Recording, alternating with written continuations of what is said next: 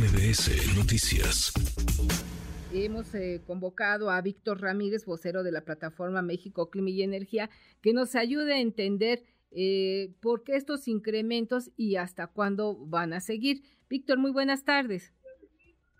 Hola Guillermina, muy buenas tardes. Un gusto platicar contigo con tu auditorio.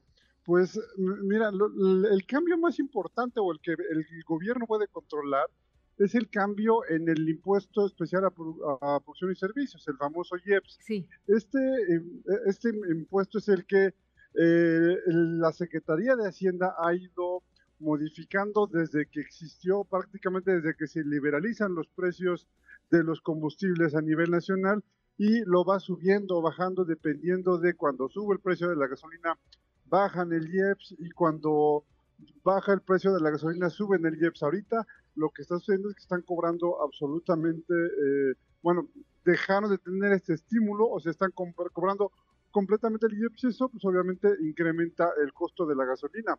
Eh, sin, querer entrar en polémica, recordemos que en el sexenio pasado, eh, a mediados del sexenio, la, la, secretaria de Energía Rocío le hablaba de eliminar el IEPS para bajar el precio de la gasolina. La realidad es que ningún gobierno lo va a hacer porque eso significa bajar la recaudación y afectar obviamente las finanzas públicas, ¿no? Así es, eh, pero ¿por qué eh, estos precios se mantienen o se han mantenido así a la alza cuando el presidente, recordemos, y ahora lo vamos a escuchar, durante su precampaña prometió eh, que en su sexenio el litro de gasolina iba a costar 10 pesos? Escuchemos, Víctor.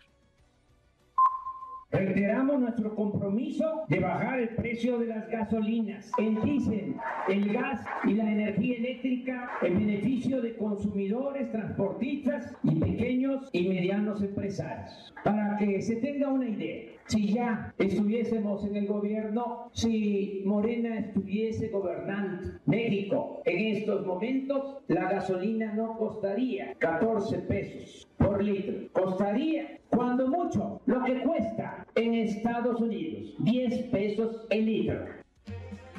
¿Se puede o no se puede cumplir esta promesa? Él ya va de salir de su último año del sexenio y sin embargo la gasolina no cuesta 10 pesos, cuesta 22, 23, 24, 25, hasta 29 pesos, como nos explicaba nuestro compañero Oscar Palacio. ¿Se puede o no se puede cumplir esta promesa?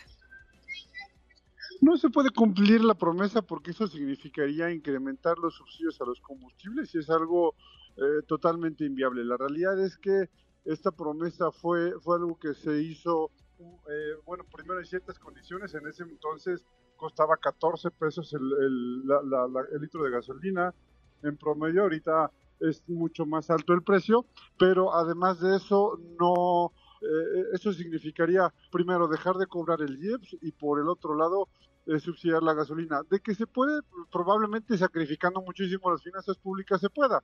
Sin embargo, no es algo eh, adecuado y creo que como mexicanos preferimos que ese dinero se utilice en salud, por ejemplo, en educación y no en subsidiar los combustibles, que es lo que se podría hacer. pero sí es imposible cumplir esa promesa ahorita de, de llegar a 10 pesos o bajarlo significaría en estos momentos un subsidio porque recordemos que está liberalizado el precio de los combustibles, ¿no? Así es. Y para este 2024, ¿cuánto nos costará la gasolina de acuerdo a los estudios y análisis que haces tú, Víctor? Si quieres que diga una mentira eh, o, que diga algo en lo que seguramente me voy a equivocar, te doy un precio. Pero la realidad es que es algo muy, muy variable. Depende de los precios internacionales del crudo. Depende Pero seguirá subiendo, ¿no? de, refinación. Puede subir, puede bajar, dependerá de, lo que suceda. Hay algunas, ah, la, organización de, productores de, productores de petróleo está haciendo alianzas para bajar la producción y con eso incrementar el, el, costo. Entonces, si esto sucede, si esto se da con éxito, es probable que suba el costo de la gasolina. Bueno, pues te seguiremos consultando, estimado Víctor, para que nos des luz sobre este tema de los combustibles que genera tanta polémica porque nos pega directamente en el bolsillo a todos los que vivimos en este hermoso país. En, todo este país y en todo el mundo que sigue utilizando gasolina. Solamente me gustaría hacerte una pequeña eh, corrección y es que los alimentos y, todo lo que decía los perecederos se mueven básicamente por diésel, no por gasolina, pero igual el costo del diésel también se incrementa y eso incrementa también el, costo de la inflación, ¿no? Sí, es que suben todos los combustibles. Sí, lamentablemente. Bueno, muchas gracias, querido Víctor, que tengas un feliz 2024 y gracias por estar siempre para la segunda emisión de MBS Noticias. Un gusto platicar contigo. Muy buena tarde. Muy buena tarde. Redes sociales para que siga en contacto: Twitter, Facebook y TikTok. M. López San Martín.